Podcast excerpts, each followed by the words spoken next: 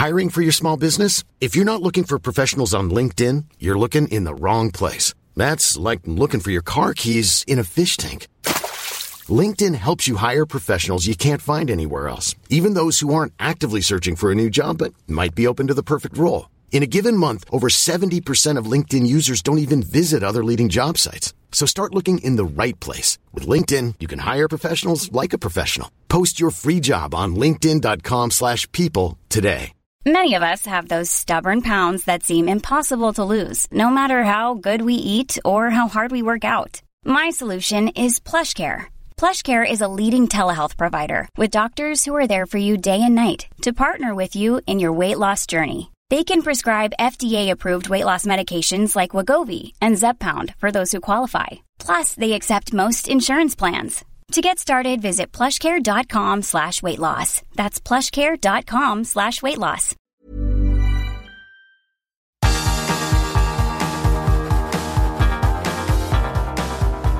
Universo Premier, tu podcast de la Premier League. Hola, ¿qué tal? Bienvenidos a Universo Premier.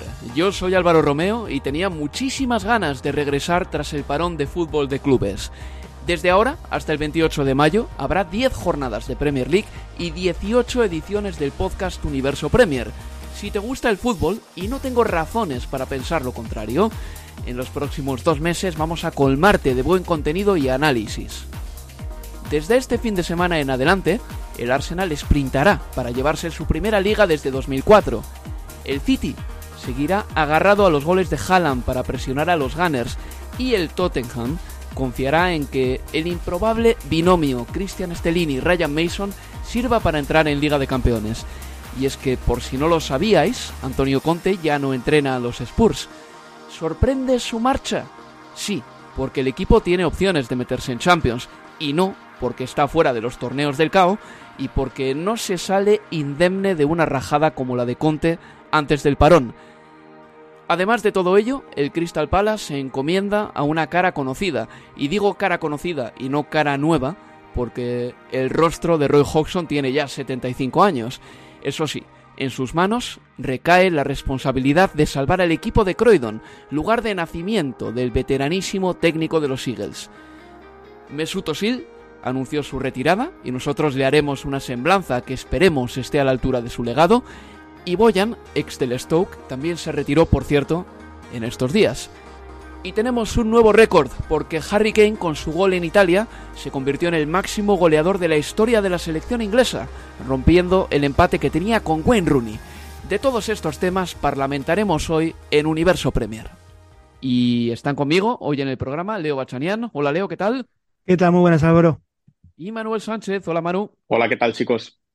A ver, ha habido muchas cosas que han llamado la atención, como por ejemplo la victoria de Escocia sobre España por dos goles a cero, de la que eh, hablaré un poquito más adelante, el recibimiento a la selección argentina, que me pareció apoteósico, el hecho de que Cristiano Ronaldo se convirtiese en el futbolista con más internacionalidades, pero de todo lo que habéis visto en esta semana de selecciones, ¿con qué os quedáis? Empiezo por ti, Manuel. Bueno, yo me quedo con lo más reciente, que sería esa derrota de España contra Escocia, por no solo por eh, la derrota en sí de la selección española, que yo creo que marca bueno, una especie de declive que es eh, visible ya solo en las convocatorias. Yo creo que lo describía muy bien Miguel Delaney, compañero de, Independent, que decía que tiene que haber un declive cuando una selección empieza a convocar por primera vez a gente con 29, con 30, con 31 años, cuando le está dando sus primeras convocatorias a gente de esa edad, que eso habla de una falta de, de talento joven, ¿no? De, o de, no, no, tan joven, a lo mejor no de 19, 20 años, pero también de, una falta de, gente de 24, 25 años que, pueda estar ahí. Me quedo también con, con esa Escocia que, bueno, en cierto modo consigue una de sus victorias más importantes en los últimos, en los últimos tiempos, que ha sumado dos victorias en los dos primeros partidos ambas dejando la puerta a cero contra una, verdad que una contra Chipre, que es un equipo menor, pero bueno, ganarle a España de esa manera en Handen Park con ese recibimiento espectacular, con ese himno y ante una España que, como digo, no es la de antes, no es la de antaño, pero para Escocia conseguir una victoria de estas proporciones es épico, es espectacular y, y bueno, nos deja un poquito abierto ese grupo, ese grupo A de clasificación para la Eurocopa en la que por desgracia no hemos tenido a Haaland con, con Noruega, que hubiera sido uno de los grandes atractivos. Y, lo que digo, Escocia consiguiendo una de sus mejores victorias en los últimos, en los últimos años. Cuatro goles de Scott McTominay en los dos primeros partidos. Mm. Cuatro goles de McTominay. Esto es eh, mm. impensable, lo nunca he visto.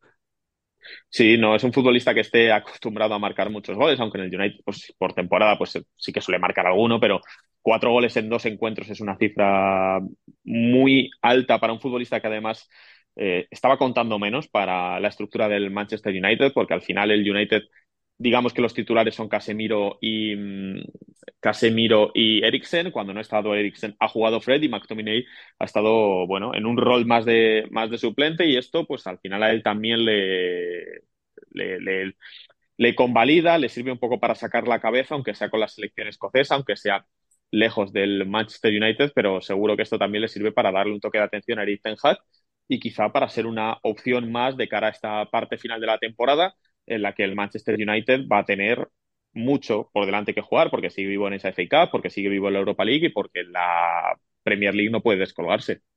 Oye, y yo comprendo que las palabras de Rodri hayan escocido, porque al término del partido dijo que para él lo que hizo Escocia fue una basura. Estoy leyendo literal, ¿eh? no me lo estoy inventando fue una basura, siempre estuvieron perdiendo el tiempo y provocándonos. Esto dijo Rodri después del partido. Y me da la impresión de que nada de lo que hizo Escocia durante el partido fue excesivamente tóxico ni nada que no hayamos visto nunca. Bueno, fruto de un calentón. Yo creo que esas declaraciones son fruto del calentón después del, después del partido, igual que las de otros eh, jugadores de la selección española que no fueron tan fueron, no fueron tan directos, tan, eh, tan, o tan, sí, tan directos, y que sí que hablaron de que ellos habían tenido ocasiones, que, que el marcador no había sido justo. Incluso me, me, comentaba un compañero que le preguntó ayer a, De La Fuente en rueda de prensa que le había preguntado por, por, por el número de ocasiones que había tenido los escoceses, que le sorprendía, y Luis De La Fuente respondió un poco enojado por el hecho de que, de que diera a entender que Escocia había tenido más ocasiones que España, pero creo que es que lo de ayer la, la, la, la, actuación de España dejó mucho que desear y no creo que haya que culpar a Escocia por ello. No creo que fuera uno de esos partidos en los que hubiera un juego demasiado sucio, hubiera unas pérdidas constantes de tiempo, sino que España creo que en lugar de mirar por qué, en lugar de mirar al rival, en lugar de culpar a terceros, debería culparse a sí misma por, por el resultado y por el juego de ayer. Y lo que decías también, Manuel, eh, no creo que España ahora mismo tenga un caladero, una piscifactoría lo suficientemente abundante como para hacer ocho cambios de un partido a otro. Em, si no tienes tan buenos jugadores en todas las posiciones, no puedes rotar a lo loco. A menos que, y aquí estoy tratando de entender a Luis de la Fuente, que el técnico entienda que a la Eurocopa van a ir prácticamente todas las selecciones porque van 24 y es muy difícil no clasificarse. Y como era su segundo partido, pues dijo, pues voy a probar a los otros 11 que me he llevado y el otro día no jugaron. Esa puede ser una explicación, pero en el fútbol de selecciones hay que crear equipo también, porque entrenas con tus jugadores muy poco tiempo y por lo menos tienes que tener una base sólida de seis u ocho jugadores que sean columna vertebral. Pero bueno, esto queda en los deberes de Luis de la Fuente. Leo, los argentinos estáis viviendo un momento dulce. estáis viviendo un momento que si seguís así se va a hacer empalagoso, pero por el momento eh, hay que hacerlo así. O sea, el colofón de la Copa del Mundo eh, no se quedó en diciembre de 2022. Eh, las celebraciones siguen y el otro día, la que fue contra Panamá, la acogida a la selección argentina, la bienvenida a la selección argentina ponía la piel de gallina. Sí, y en ese recibimiento, en ese salto al campo de juego, con el ya famoso estruendo de, muchachos, se veía la emoción de, de, Scaloni, de Messi, de, Emiliano Martínez, del Dibu y de Cuti Romero también, todos realmente con eh, lagrimeando antes de, entonar el, himno nacional, porque fue un recibimiento donde quizás terminaron de caer en definitiva lo que habían logrado eh, cuatro meses antes en, eh, en Qatar. Concuerdo que si no dejamos ya un poquito eh, de lado de a poco los festejos se puede tornar empalagoso, al punto de que mismo ayer por la noche, eh, la madrugada de Inglaterra y, la noche en, Argentina, en el encuentro que terminó 7 a 0 frente a la potencia de, Curazao, eh, se veía en los festejos ya a, Messi, a Di con carita de bueno, ya está, ya, ya es hora de, ir terminando con, con esto. También es lógico y, al mismo tiempo que te digo esto, yo celebro que se hayan dedicado estas 10 días, 12 días a, disfrutar, a, vivir el presente, a entender que lo que lograron fue enorme para la historia del fútbol argentino y, estamos habituados a, que prácticamente no, no, hay mañana y que no hay lugar para disfrutar eh, los logros y que siempre estamos pensando eh, en lo que no pudimos lograr o lo que deberíamos lograr mañana. Y yo creo que en ese sentido la Asociación de Fútbol Argentino hizo bien en, dedicarse exclusivamente a que los futbolistas disfrutaran con sus familias, que disfrutaran entre ellos. Eh, Messi tuvo la oportunidad de, hacer cosas o de vivir cosas que realmente en toda su carrera en el seleccionado argentino no había vivido. Ir a comer una parrilla en, el, en uno de los eh, barrios eh, más frecuentados por, por, la juventud argentina, el barrio de Palermo, y, salir a las 2 de la mañana mientras estás en una concentración para jugar dos partidos amistosos y estar cenando, almorzando en una parrilla con tu Qué familia. agobio, ¿eh? Para Messi.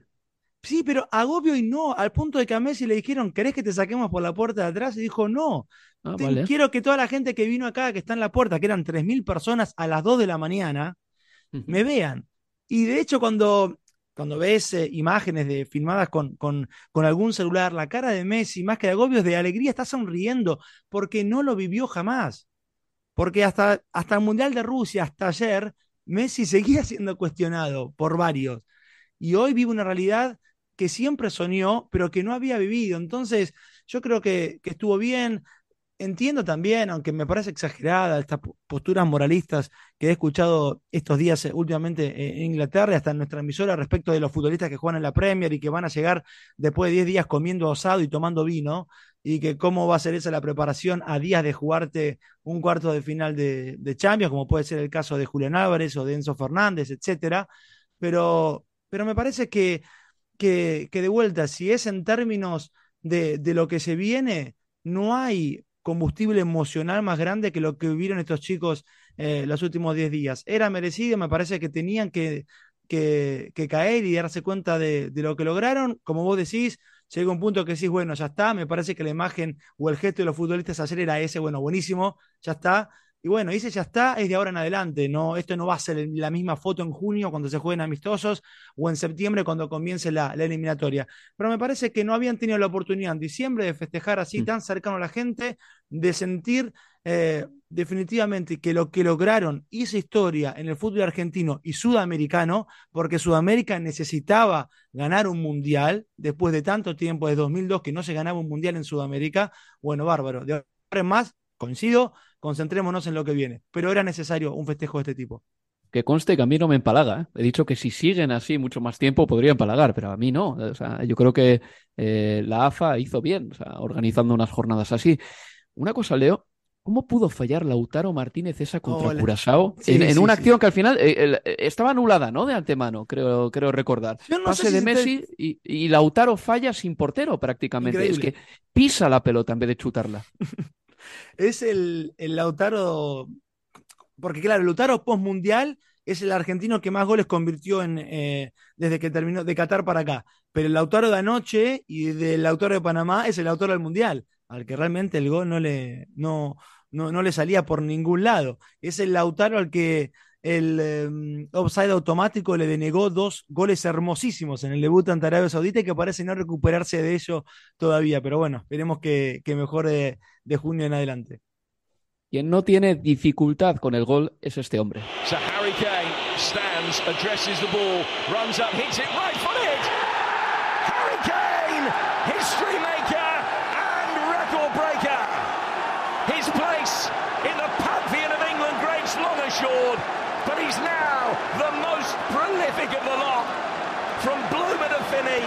to Charlton and Greaves and back again to Rooney and Kane. England's number nine is now England's number one. 54 goals for England. Es Harry Kane marcando contra Italia en Italia. Y es que Inglaterra ganó ese partido por 1-2 y en ese encuentro el delantero del Tottenham se convirtió en el máximo goleador de la selección inglesa, superando a Wayne Rooney. Su gol 54 llegó de penalti Después, contra Ucrania, marcaría un gol más. Inglaterra le ganó por 2 a 0 a los ucranianos y ya suma 6 puntos en el casillero y no va a tener ningún problema para clasificarse para la Eurocopa de 2024. Lo de Harry Kane es espectacular.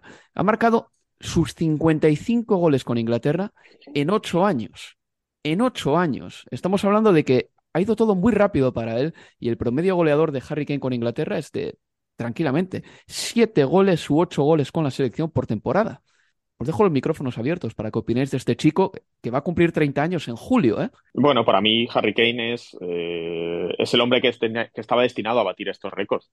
No, no, no nos puede co coger por sorpresa que superara a, a, Wayne Rooney porque su, bueno, su balance goleador en estos años ha sido, ha sido muy bueno. Mm, le ha ayudado creo que también el despegue de la, de la selección. Eh, que llegara más lejos en fases finales, que no se quedara fuera de, de, fases finales, como, como sí le ocurrió, por ejemplo, a Wayne Rooney en, en, en, algunas de las Eurocopas eh, pasadas. Al final, Inglaterra ha estado siempre ahí en los últimos años, desde que sabemos que Harry Kane es el delantero, es el delantero top de esta selección y era cuestión de tiempo que superara el, el récord de, el récord de, de Wayne Rooney. Para él, bueno, está siendo una temporada especial porque se ha convertido también en el máximo goleador en la historia del, del Tottenham Hotspur. Superó no hace tanto a Jimmy, a Jimmy Grips. Eh, está en posición de soñar con ser el máximo goleador en la historia de la, de la Premier League. Bueno, está a esos bueno, 56 goles, si no recuerdo mal, de, Alan Shearer. No tiene muy lejos tampoco a Wayne Rooney, al que superará dentro de nada, porque está a cuatro tantos de, de Rooney. Y es cuestión, la única duda, que yo creo que nos puede quedar sobre si Harry Kane va a ser el máximo goleador también de la historia de la Premier League, es si Harry Kane va a seguir los próximos cuatro o cinco años en, en, esta liga. Si sigue aquí, viendo sus promedios goleadores, viendo que casi todas las temporadas supera los 20, 23 goles, es bastante sencillo pensar que, que se va a ir por encima de esos 260 goles de Alan Shearer. Y yo creo que es merecido, creo que es merecido para un futbolista que si tiramos la comparación con el propio Wayne Rooney, para mí me parece más completo. Me parece que además está sabiendo tirar de un equipo que no es ganador. Wayne Rooney, bueno, muchos de sus años fueron en el Manchester, en el mejor Manchester United que, que hemos visto en los últimos años. Y Harry Kane al final es un hombre que está tirando de un equipo que su aspiración es quedar cuarto, quedar tercero, intentar luchar por algún título menor, pero que no ha estado nunca en la pugna por ganar la Premier League, más allá de un par de años que fue subcampeón, pero que nunca ha estado en un periodo de dos, tres, cuatro años peleando con opciones serias de, ganar esa, esa Premier League. Y ha estado en un equipo, pues como digo, un equipo con aspiraciones un poquito menores y ha sabido reinventarse, ha sabido bajar al centro del campo, convertirse en pasador, sus números en asistencia son también muy buenos. Y yo creo que a Harry Kane eh, cualquier adjetivo que le pongamos poner a estas alturas ya se nos queda corto. Leo, en eh, el argumentario que escucho aquí en Inglaterra, en eh, la comparativa entre Rooney y Harry Kane, hay cosas con las que discrepo hay cosas con las que discrepo. Por ejemplo, creo que utilizar el argumento de la longevidad deportiva contra Rooney es injusto, porque es verdad que Rooney a partir de los 32 años ya dejó de ser un jugador relevante, ya, pero al mismo tiempo llevaba jugando desde los 16, mientras que Harry Kane empezó a destacar de verdad a partir de los 22 años. Rooney, desde cinco años antes que Harry Kane ya estaba en la élite, porque fue un talento súper precoz. Y luego tampoco coincido con esa gente que dice que Rooney era más completo. En absoluto. Que Rooney pudiese caer a banda no le quita méritos a Harry Kane. Porque cuando Harry Kane ha bajado al centro del campo y está jugando mucho en el centro del campo y en el gol que le marca Ucrania, de hecho, marca un gol que es el clásico de Harry Kane de los últimos dos o tres años, que es bajar a recibir al centro del campo, cambio de juego y luego se encarga él de rematar ese centro que le llega desde la banda. Harry Kane también es muy completo, al igual que Rooney. Es verdad que no puede caer a banda tanto como el Rooney joven, pero cuando cae al centro del campo sigue marcando goles, cosa que Rooney dejó de hacer cuando le pusieron de centrocampista. Totalmente, yo por eso voy y, consigo cuando, y hacía el gestito que sí con la cabeza, pero más allá que esto es un podcast, esto es radio y no se ve, cuando Mano hablaba de que es más completo que, que Rooney, y, yo no puedo más que, coincidir en, eh, en, eso. Es verdad que cuando vos mencionabas aquello de que el récord que termina logrando en tu, ante, ante Italia en Nápoles, Harry Kane lo hace entre los 22 y, y los 29 años, o los 22 y los 30 años, y, y marcabas la diferencia en cuanto a que, claro, a ver, Rooney fue un niño prodigio y Harry Kane no lo fue. Entonces, claro, claro cuando uno piensa que le hizo a partir de los 22 años se sorprende, pero es que ahí sí es cierto que hay una diferencia que, que, es, que está clara. que el talento con el que irrumpió Wayne Rooney en el fútbol europeo y en el fútbol inglés en particular no lo tuvo Harry Kane, que le costó mucho más forjar eh, la carrera que finalmente está teniendo y a la que todavía le quedan muchos años y obviamente si se queda en Inglaterra terminará superando, uno cree, eh, el récord también de, de, Alan Shearer. Em, creo que, que Harry Kane, a diferencia de, de Wayne Rooney, a ver, Wayne Rooney termina jugando casi de, de medio centro sus años sus últimas eh, temporadas, no, porque tuviera el, el, potencial para hacerlo ahí, sino porque ya no tenía potencial para seguir jugando donde había, lo había hecho toda su carrera, que era como centro delantero. En cambio, Harry Kane, si fuera el caso que el día de mañana tuviera que, ser un tipo que, pasa más tiempo en la mitad de la cancha que cerca del área rival, tiene todo para brillar así, porque sería un gran número 5 si querés porque lo viene demostrando hoy en la pirámide, en la punta más alta de la pirámide de su carrera, cuando se tira hacia atrás, es un futbolista total y maneja todos los registros para poder asistir, tanto como para poder definir, me parece que es una, una clara muestra que llegado el caso, si tuviera que hacerlo, si lo tuvieran que hacer retroceder, lo haría mucho mejor que, que Buen Rooney y, por eso eso de que es un futbolista mucho más completo también.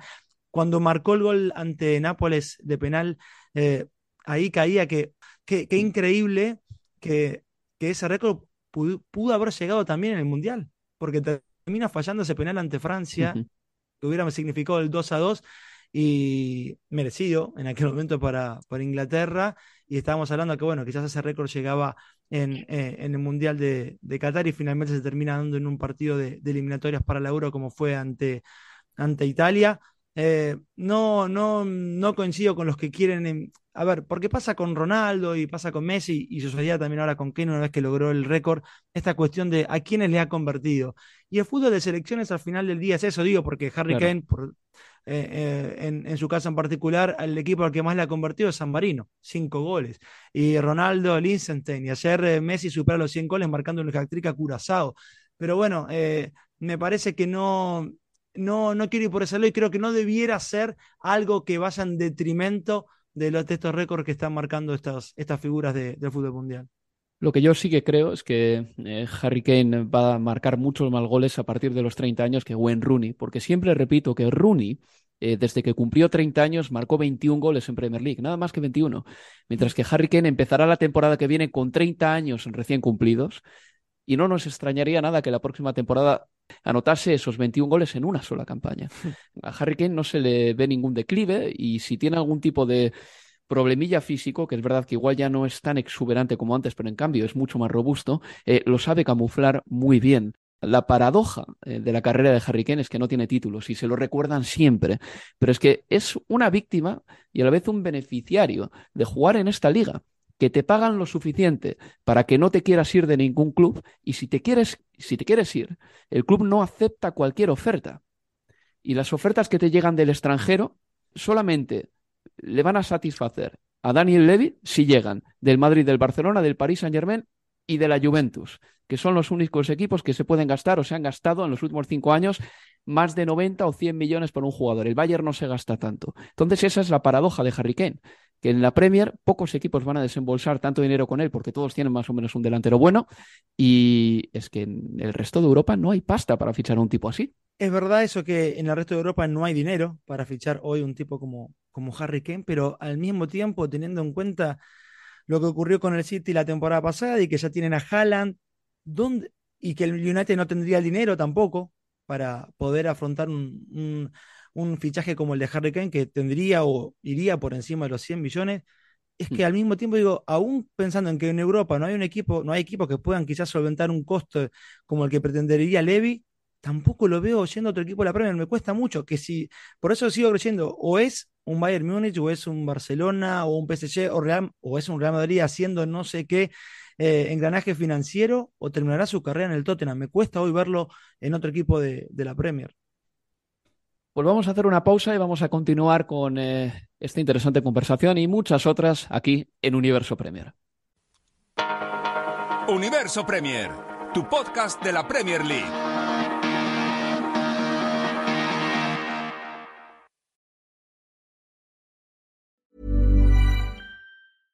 I'm Sandra, and I'm just the professional your small business was looking for. But you didn't hire me because you didn't use LinkedIn jobs. LinkedIn has professionals you can't find anywhere else, including those who aren't actively looking for a new job but might be open to the perfect role, like me. In a given month, over 70% of LinkedIn users don't visit other leading job sites. So if you're not looking on LinkedIn, you'll miss out on great candidates like Sandra. Start hiring professionals like a professional. Post your free job on linkedin.com/people today. Hey there, it's Michelle Norris. I'm host of a podcast called Your Mama's Kitchen. When I travel, I'm usually looking for a way to find a taste of home when I'm not at home. And one of the things I love to do when I am at home is entertain. And Airbnb allows me to do that. When I was in California recently, I rented a house that had a great kitchen. And when we were sitting around the table, we we're all thinking, we're in someone else's house. Someone could be in all of our homes as well.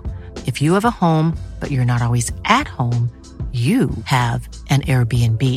Your home might be worth more than you think. Find out how much at airbnb.com/slash host. Wow. Nice. Yeah. What you're hearing are the sounds of people everywhere putting on Bombas socks, underwear, and t-shirts made from absurdly soft materials that feel like plush clouds. Yeah, that plush. And the best part? For every item you purchase, Bombas donates another to someone facing homelessness. Bombas. Big comfort for everyone. Go to bombas.com slash ACAST and use code ACAST for 20% off your first purchase. That's bombas.com slash ACAST. Code ACAST.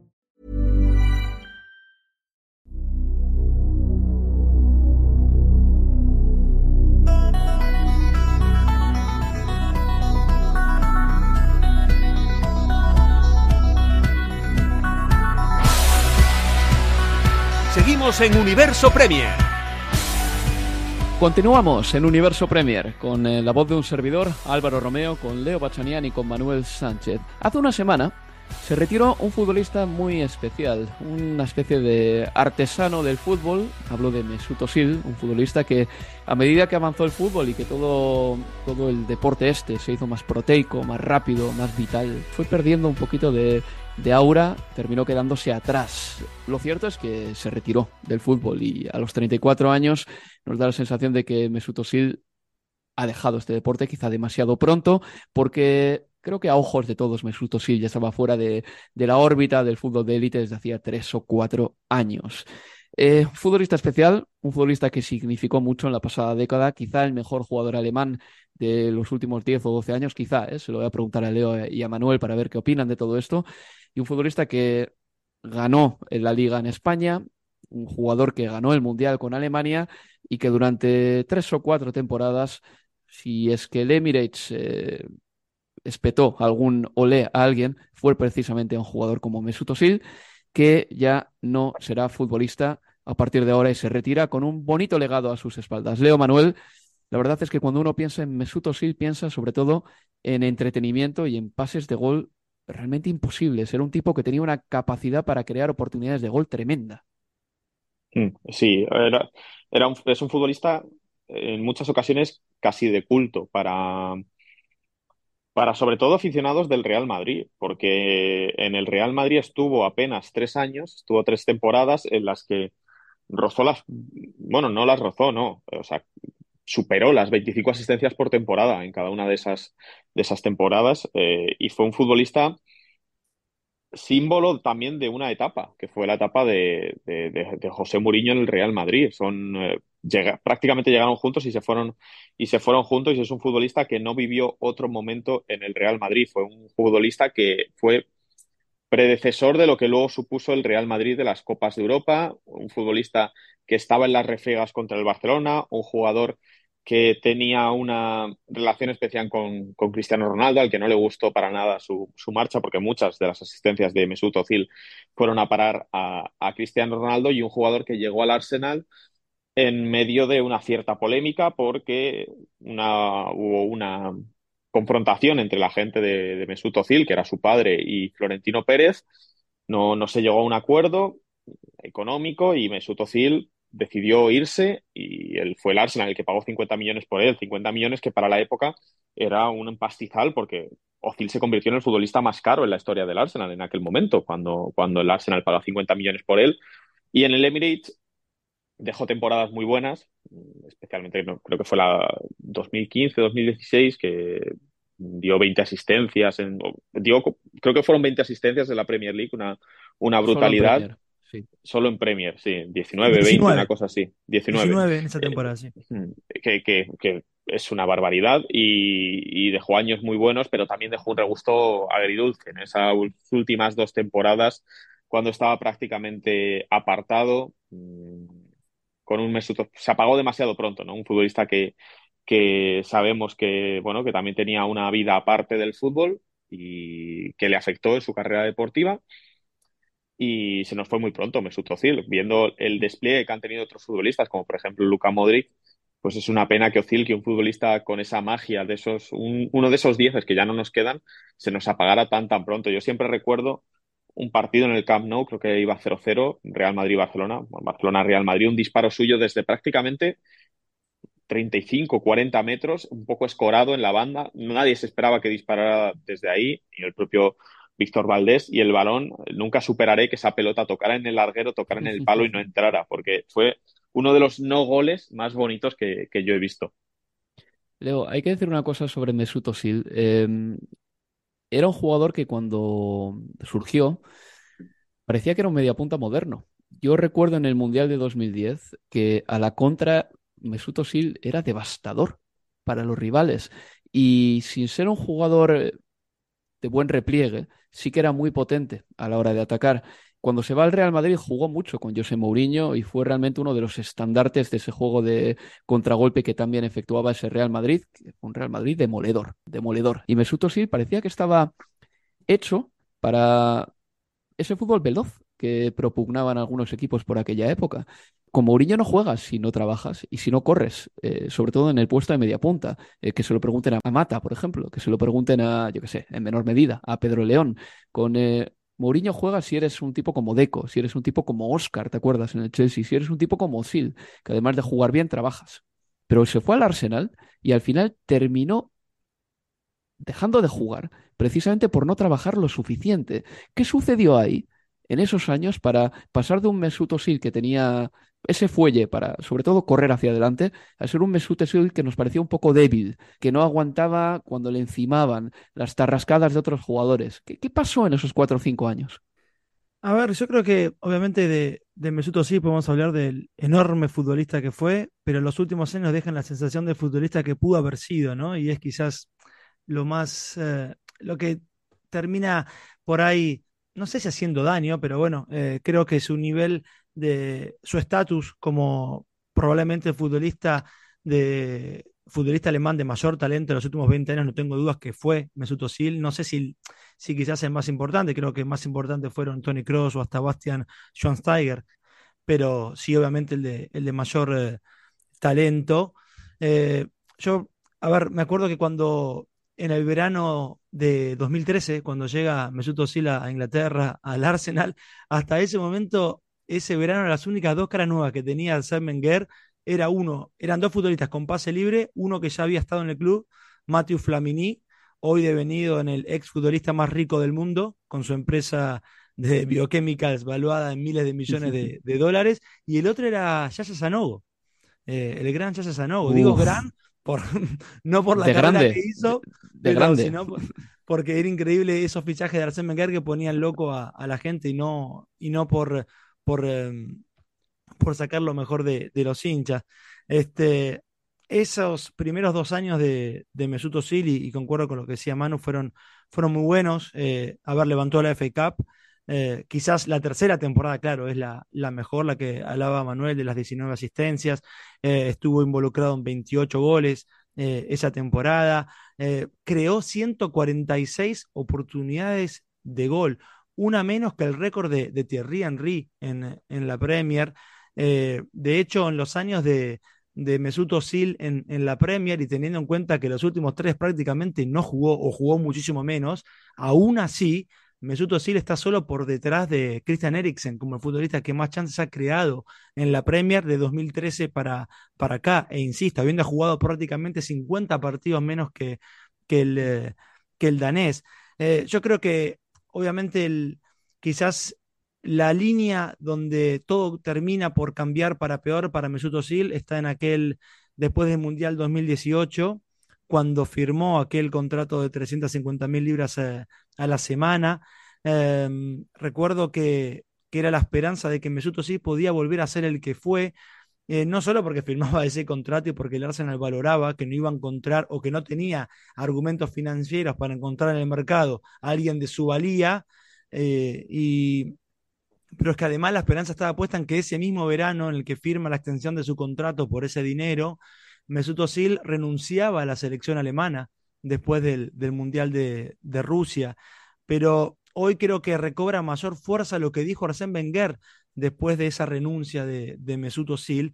Por aquellos años Wenger dijo que, para mí una, reflexión interesante, dijo que, el futbolista perdía un poco de motivación cuando sabía que no tenía que estar listo para una Copa del Mundo o, una Eurocopa.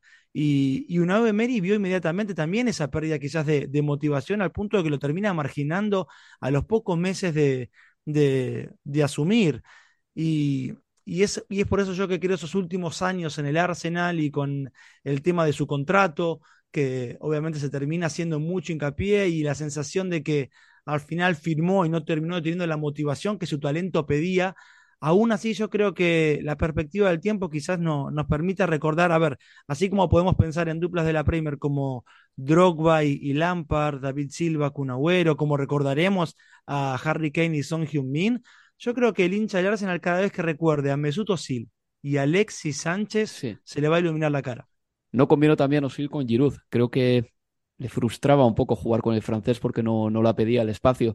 bueno, claro, que... ahora que dice Giroud, el, primer, la primera asistencia de Mesut Özil en Premier fue ante el Sunderland, quien convirtió Olivier Giroud. Pero bueno, ahora que no generó la conexión con Alexis que, con, que, que en el francés es inevitable también que al final, oye, si juegas con un eh, delantero de tropecientos partidos, al final le acabes dando pases, ¿no? Pero yo sí que creo que fue una época en la que mm, igual es demasiado exagerado decir que la Premier League se hispanizó un poquito, pero eh, algunos datos eh, refrendan lo que digo, porque entre 2010 y 2014 eh, llegaron a la Premier League Silva, Cazorla, Mata, Cesc y Osid. hubo una diáspora de talento de la liga que de algún modo creo que marcó la Premier de 2010 en adelante. Mm, antes de que los entrenadores españoles llegasen, fue el talento español el que dejó su huella, porque estos jugadores impusieron su fútbol.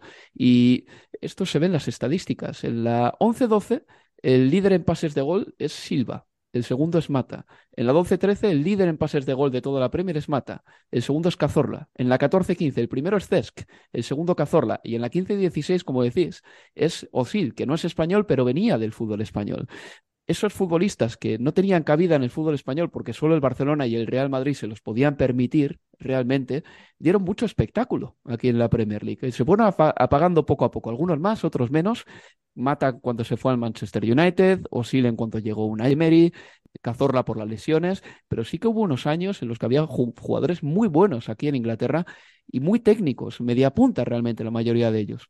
Bueno, es es el, yo creo que es la, la consecuencia directa de la gran producción de talento que tenía España en aquellos años. Estamos hablando de la época posterior a la Eurocopa de 2012, una época en la que la Liga Española estaba en auge porque Cristiano Ronaldo y Messi estaban ahí. Eso atraía mucho dinero, eso atraía muchos, muchos futbolistas y posteriormente, pues estos, al no tener, por ejemplo, caso de Cazorla, caso de, de Sesc en su bueno, en su primera etapa en el Arsenal y luego, y luego la siguiente después del Barcelona. Eh, futbolistas como, no nos olvidemos tampoco de Mikel Arteta en el, en el Arsenal, de, Juan Mata, que no, tenía, que no, tuvo hueco tampoco en ¿eh? España. a menor nivel, sí. Arteta un poco menos, sí.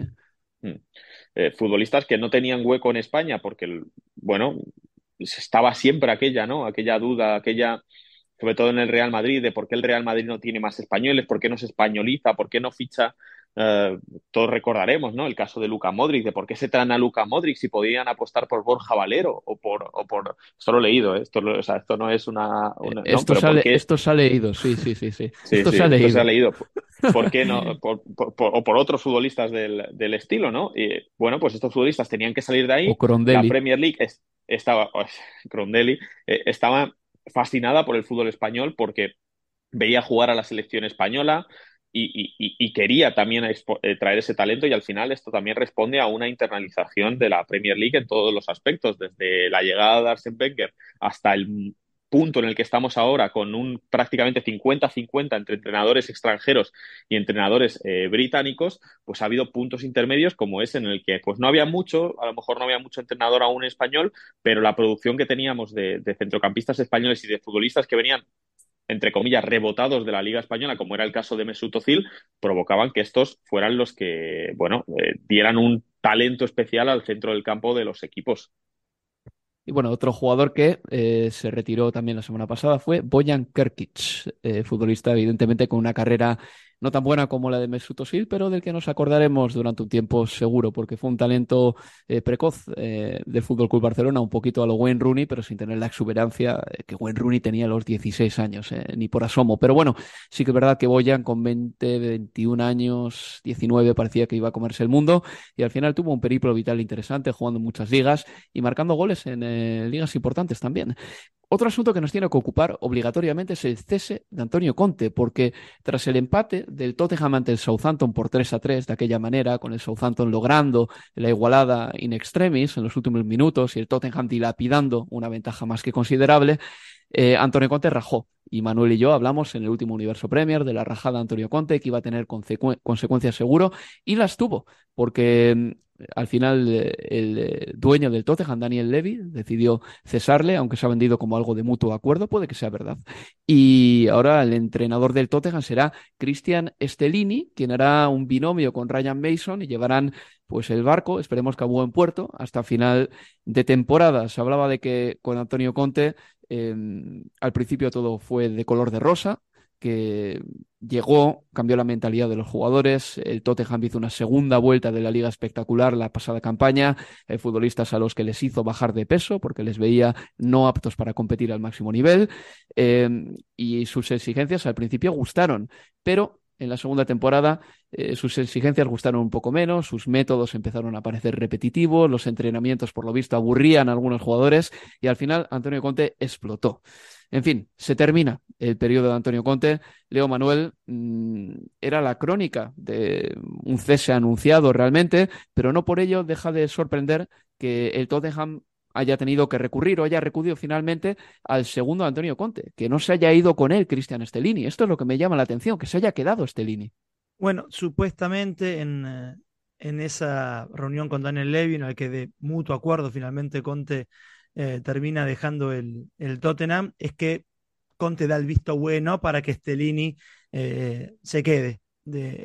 hasta por lo menos el final de, temporada y bueno, veremos si, si, es que le va bien, hasta qué determinación pueden tomar con respecto al futuro de Stellini y, los Spurs, que se fue con, con, eh, con, Conte, sí fue su hermano Gianluca, un Stellini, a ver que como entrenador principal no, no, no, no vamos a encontrar demasiado en, en su currículum, ¿no? Porque es, hablamos de algunos meses, casi cuatro o cinco meses en la Serie C italiana, eh, en el Alessandria hace ya prácticamente una, una, década atrás y después lo que le podemos contar son los partidos que tuvo que dirigir por ausencia de Conte, tanto en el Inter como ahora en los, en los Sports, cuando tuvo que eh, estar como principal junto con Mason en el banquillo cuando Conte o por suspensión, como le pasó en Champions League, o por enfermedad, como le ocurrió en el último tiempo, así lo vimos a, a Stellini algo más. Creo que Conte forzó obviamente la, la salida con esa incendiaria conferencia de prensa post empate ante el, ante el Southampton.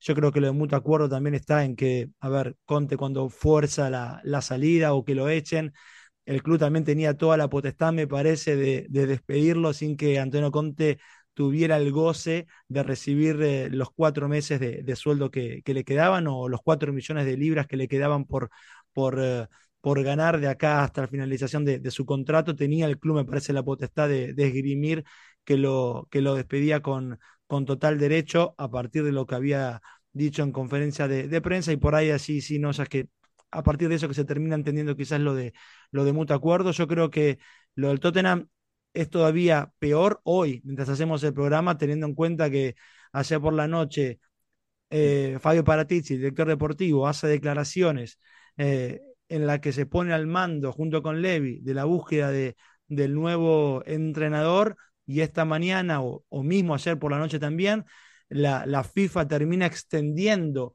la sanción de Paratici al mundo del fútbol, ya no solo en términos del fútbol italiano, con lo cual ya no está Conte y el hombre que estaba hasta hace horas y da una entrevista a la web del club diciendo, sí, yo estoy a cargo con Levi de buscar al reemplazante, la FIFA le dice, no, este hombre no puede trabajar ni en Italia, pero tampoco en Inglaterra, con lo cual la situación del Tottenham es algo más delicada que la que era hasta hace 24 horas atrás.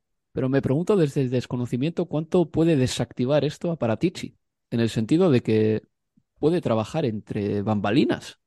¿No? O sea, podría. Se, supone que él no puede hablar con agentes, no puede hablar con jugadores. Pero puede ser una especie de consultor. Sí, él, claro, porque lo que no, lo que no le Entre bambalinas. Es estar, por ejemplo, en una reunión que tenga Levi y, ¿no? y quien más sea, y el entrenador. Imagínate que el Tottenham tiene un entrenador, en principio él puede estar ahí. Lo que no puede es llamar a la gente de, por ejemplo, Nagelsmann, ¿no? Y negociar con Nagelsmann, oye, te vamos a pagar tal, te vamos a pagar cuál, eso él no puede hacerlo. Entonces, ahora, claro, no sabemos qué va a hacer el Tottenham. ¿Qué va a hacer? ¿Va a Pero, Manuel, él? ¿Va a traer eh, a alguien? Escucha, pero si él simplemente eh, controla todo desde un segundo plano y dice llama a este, llama a aquel y tal, ¿se puede hacer? Se puede hacer, claro. ¿Quiere el Tottenham arriesgarse a una posible sanción de la FIFA si le pillan haciendo eh, cosas de puertas para, para adentro? Pues eso ya también es algo que tiene que decidir eh, los Spurs. Bueno, en fin, que, que, no tenemos mucho más tiempo, ¿no? me quedan cuatro minutos nada más. Iba a hablar, por ejemplo, de Son, que había hecho una especie de acto de contrición y había dicho que eh, se sentía culpable y que él tenía que haber jugado mucho mejor en la era de Antonio Conte. No es la primera vez que le vemos a Son asumiendo culpas y sintiéndose muy decepcionado consigo mismo. Eh, yo recuerdo una vez que Leo hablaba de, esa disciplina que tenía Son, que le llamaba muchísimo la atención también después de un mal partido que jugó. pero bueno, esperemos que Son también alce el nivel en estas últimas jornadas porque llevó una temporada bastante, bastante floja. Otro entrenador que ha llegado a la Premier League, eh, otra vez más. Es Roy Hodgson, que como he dicho anteriormente, ha firmado con el Crystal Palace hasta final de temporada. Entrenó a este club entre 2017 y 2021 y sucede, por lo tanto, a Patrick Vieira. El Crystal Palace no está en, unos apuros considerables, pero tiene que pegar un pequeño acelerón para escaparse de la lucha por el descenso. Y hay una cosa más de la que quiero hablar. Una sanción a Mitrovic, que imagino que le caerá pronto. Eh, todo se encuadra en los cuartos de final de la FA Cup hace dos domingos. El Manchester United pierde por 0-1 contra el Fulham en Old Trafford, minuto 71. Y Chris Cabana, el colegiado, le saca una roja a William. Acto seguido, Mitrovic se abalanza a por el árbitro, le empuja primero y sin agredirle, le empieza a tocar el pecho con el dedo. El árbitro, con toda la razón del mundo, le saca roja y Mitrovic se enciende. Continúa gritándole en la cara al árbitro y el árbitro se ve en la tesitura de tener que recular metros y metros mientras Mitrovic sigue arremetiendo contra él. La federación, la FA, considera que esto es eh, conducta violenta e inapropiada, como no podía ser de otra manera. Y aparte de los tres partidos que van a caer por eh, esta roja, podrían caerle más encuentros. Y esta sanción la sabremos pronto, la sabremos pronto. Pero hay que decir que las sanciones que te caen en FA Cup se pueden cumplir en Premier League también. Pero es una imagen muy fea la que vimos el otro día, Manuel, en ese Manchester United Fulham. ¿eh? Horrible. Sí, que creo que tampoco tenía motivos Mitrovic para ponerse así, más allá de que es verdad que estaban en una situación muy buena en la que podían eliminar al Manchester United, pero bueno, eh, la jugada de la roja era una pelota que sacaban en línea de gol, si no recuerdo mal, era con la mano. Eh, muy mal Mitrovic en este caso.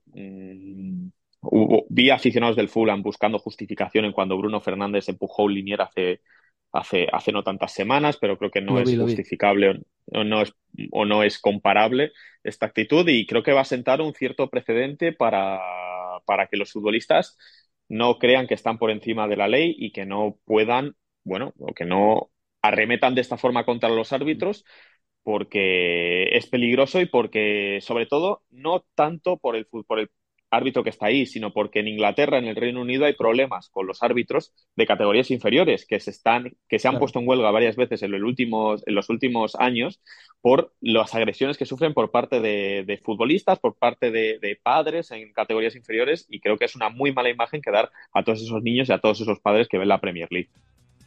Así es, pues bueno, eh, un precedente que tenemos, eh, más o menos reciente, fue el de Leandro Vacuna, que hizo ademán de dar un cabezazo a un juez de línea hace ya muchas temporadas y le cayeron seis partidos. Lo de Mitrovic yo creo que podría rondar más o menos seis partidos también, pero eh, saldremos de dudas dentro de poquito. Leo Manuel, muchas gracias por estar aquí. Eh, no nos da tiempo para más. Un placer, chicos. Un placer, Álvaro, Leo. Y nada, os recuerdo a todos que este fin de semana emitiremos el Arsenal Leeds. Ese partido será a las 3 de la tarde del sábado, siempre hora de Inglaterra. Y el domingo haremos el Newcastle Manchester United, un partido interesante en la lucha por entrar en la Liga de Campeones. Por mi parte, esto ha sido todo. Espero que coincidas conmigo en que hemos echado un buen rato de radio. Cuídate, amigo. Adiós.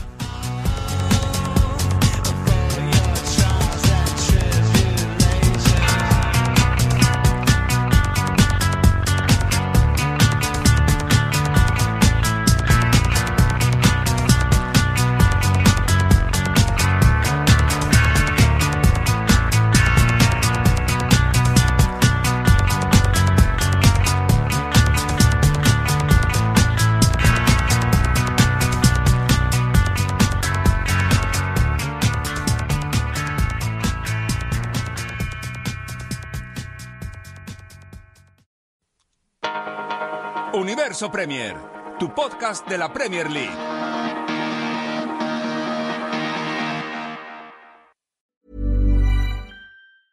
Hey, it's Paige DeSorbo from Giggly Squad. High quality fashion without the price tag. Say hello to Quince.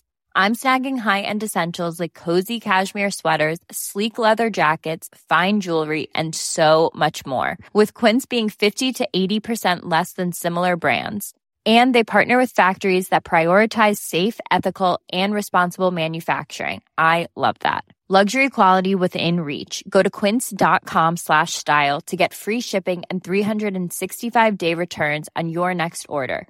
quince.com slash style